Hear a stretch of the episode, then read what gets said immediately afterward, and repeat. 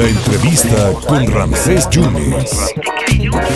Desearle lo mejor de lo mejor al maestro José Carreño Figueras, un extraordinario periodista, un gran analista de la política exterior, de la política de Estados Unidos y México. Muchos años en Washington cubriendo la fuente de Casablanca para nuestro país a través de la agencia Notimex y ahora escribe una de las grandes columnas de México en el Heraldo de México que se llama Desde afuera, pero nunca está desde afuera, él está muy adentro y conoce bien los temas.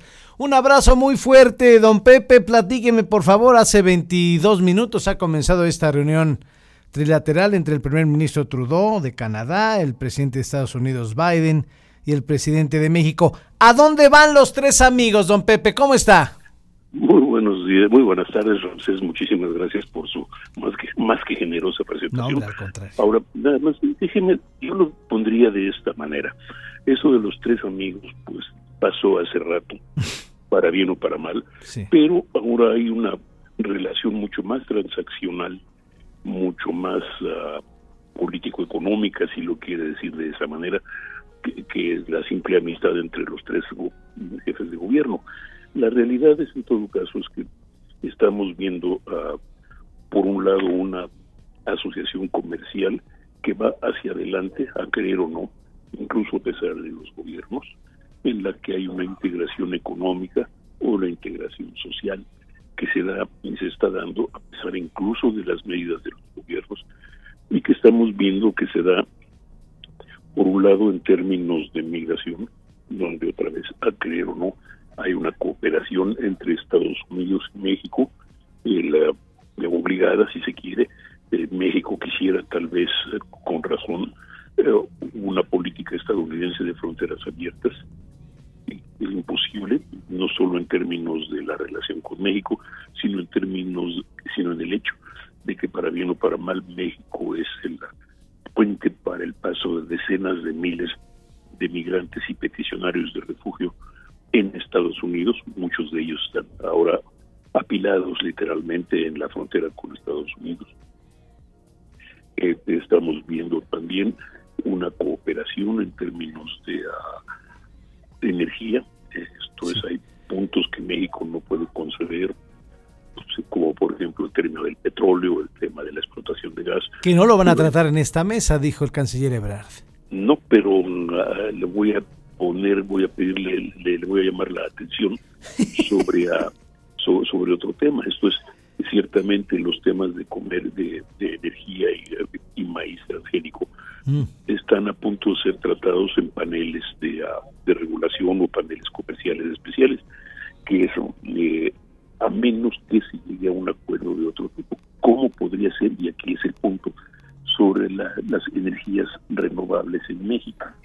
Ya. Hay un reporte del ah, Departamento de Energía que destaca el potencial mexicano en términos de producción de energía solar, eólica, geotérmica y hasta hi- hidroeléctrica.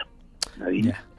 el, el potencial, dice ese reporte, es de ah, puede convertir a México en un exportador, no solo en su- satisfacer sus propias necesidades, sino exportar a Estados Unidos y América Central tranquilamente, así, de Así- ladito.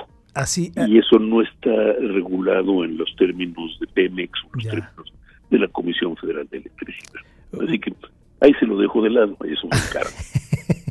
Oye, usted ayer escribía también eh, en su columna que mal haría el presidente si no aprovechara la oportunidad creada por el momento económico internacional y la tendencia del near-shoring y el friend-shoring para agilizar y facilitar cadenas productivas, don Pepe. Mire, es muy simple. Eh, mucho durante en la década de los 2000, 1090, 1990, 2000, muchas fábricas maquiladoras establecidas en México, entonces le llamábamos complementarias del proceso de fabricación. Ahora, ahora son parte del proceso de ah, de- de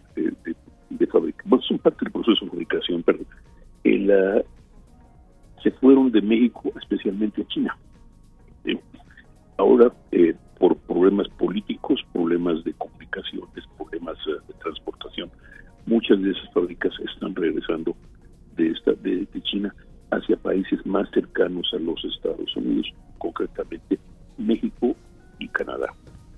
En otras palabras, que esas inversiones están empezando a llegar a Baja California y están empezando a llegar y a buscar eh, pues también donde, donde asentarse en otras partes de México. Fábricas chinas que tienen importantes negocios en Estados Unidos están también, por ejemplo, están también, por ejemplo, tratando de buscar a lugares donde establecerse en México para exportar de aquí a los Estados Unidos, etc. Entonces, en otras palabras, ese es el nearshoring. Ya. Eh, eh, y, eh, y eso quiere decir que, pues, mal haría el presidente López Obrador en negar esa posibilidad. Tal vez regularla, tal vez, no sé, no, no sé, pero eso, eso representa miles de millones de dólares en inversión, decenas de miles de empleos. Y eso es lo que necesita el país. Sí, sin embargo, don Pepe, usted detecta que el presidente desearía poner mayor distancia política entre los dos países, pero sin afectar la relación económica. Pues sí, creo que eso es evidente, ¿no le parece?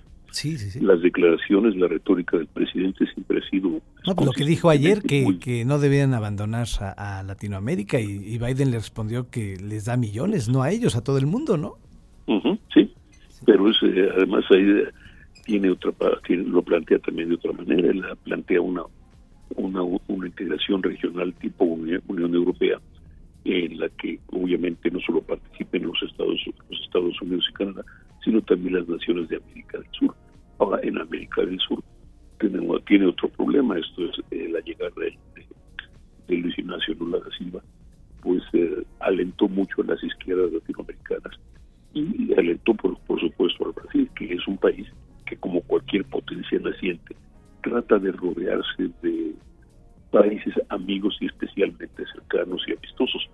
Y en este caso, esos países amistosos están tienen gobiernos de izquierda